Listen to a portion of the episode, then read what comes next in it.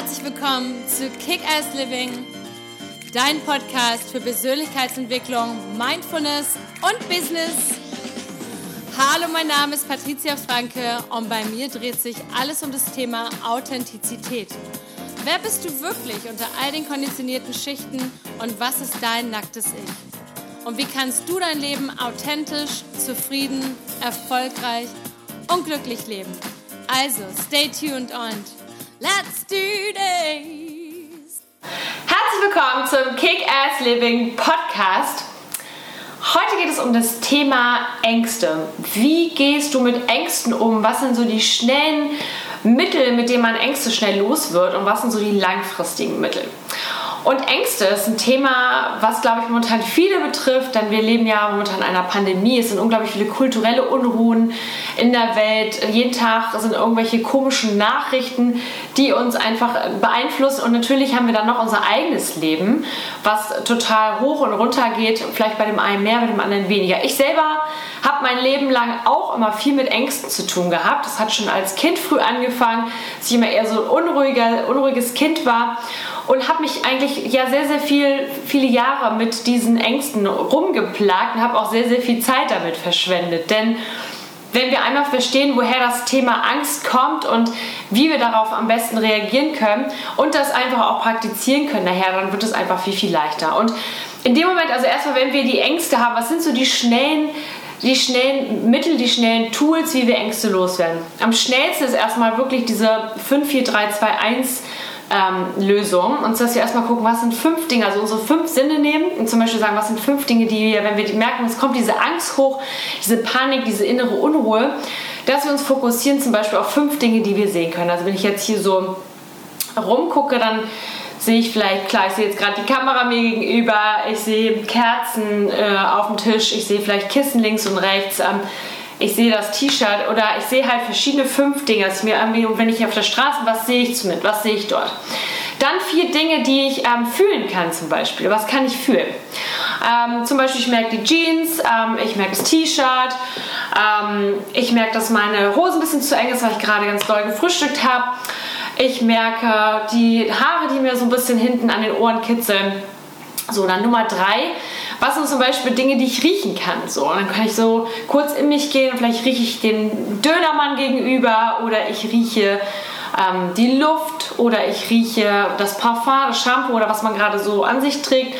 Und dann Nummer zwei ist halt zu schauen, okay, ähm, was sind die Dinge, die ich hören kann? Also vielleicht höre ich im Hintergrund irgendwelche Vögel, vielleicht höre ich ein Auto. Und als letzten Punkt, was kann ich schmecken? Und vielleicht, wenn ich so schmecke ich jetzt gerade mein Frühstücksbrötchen von heute Morgen so. Und in dem Moment, wo wir diese, wo wir die Aufmerksamkeit von so fünf Sinne richten, und man kann das in irgendeiner eigenen beliebigen Reihenfolge machen. Wenn es für dich einfacher ist, fünf Dinge zu hören oder fünf Dinge zu fühlen und zu schmecken, dann machst du es halt in der Reihenfolge. Aber dieses 5, 4, 3, 2, 1 hilft einfach, dass du schnell deine Aufmerksamkeit von diesen Ängsten, die in dir so hoch ploppen, einmal wegwendest und einfach erstmal auf deine Aufmerksamkeit woanders, woanders drauf ähm, lenkst und in dem Moment geht das Ganze einfach ein bisschen runter. Du merkst halt gleich, dass deine Angst viel weniger wird, weil du ihr nicht so viel Aufmerksamkeit schenkst. Das ist natürlich etwas, was wir schnell und kurzfristig machen können. Man kann natürlich auch die klassische Atemübung machen, also dieses durch die Nase einatmen, festhalten den Atem und dann wieder ausatmen. Wenn man das so fünf, sechs Mal macht, wird man auch automatisch ruhiger, weil man dadurch seinen, seinen Herzschlag, seine Herzfrequenz viel ähm, weiter runter macht. Also die ist dann nicht mehr so hoch, sondern man ist insgesamt ein bisschen beruhigter. Wichtig ist natürlich zu schauen, wenn man jemand ist, der grundsätzlich ist, jemand ist, der ängstlich ist, also so wie es in meinem Fall auch ist, wirklich langfristig, langfristig zu schauen, was sind denn so meine, was sind so deine oder meine in dem Fall, was sind deine Trigger?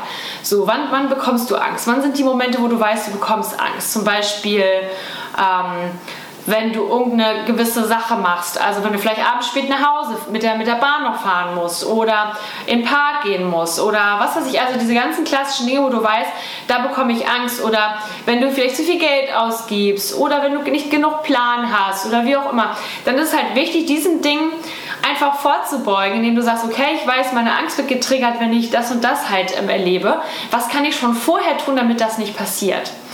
Und wenn du das schon vorher, dadurch, wenn man das, wenn man schon, wenn man weiß, wo man, welche Momente man hat, wo man eben Panik bekommt, oder eben wo diese Angst ausgelöst wird, dann kann man vorweg schon mal so ein bisschen planen.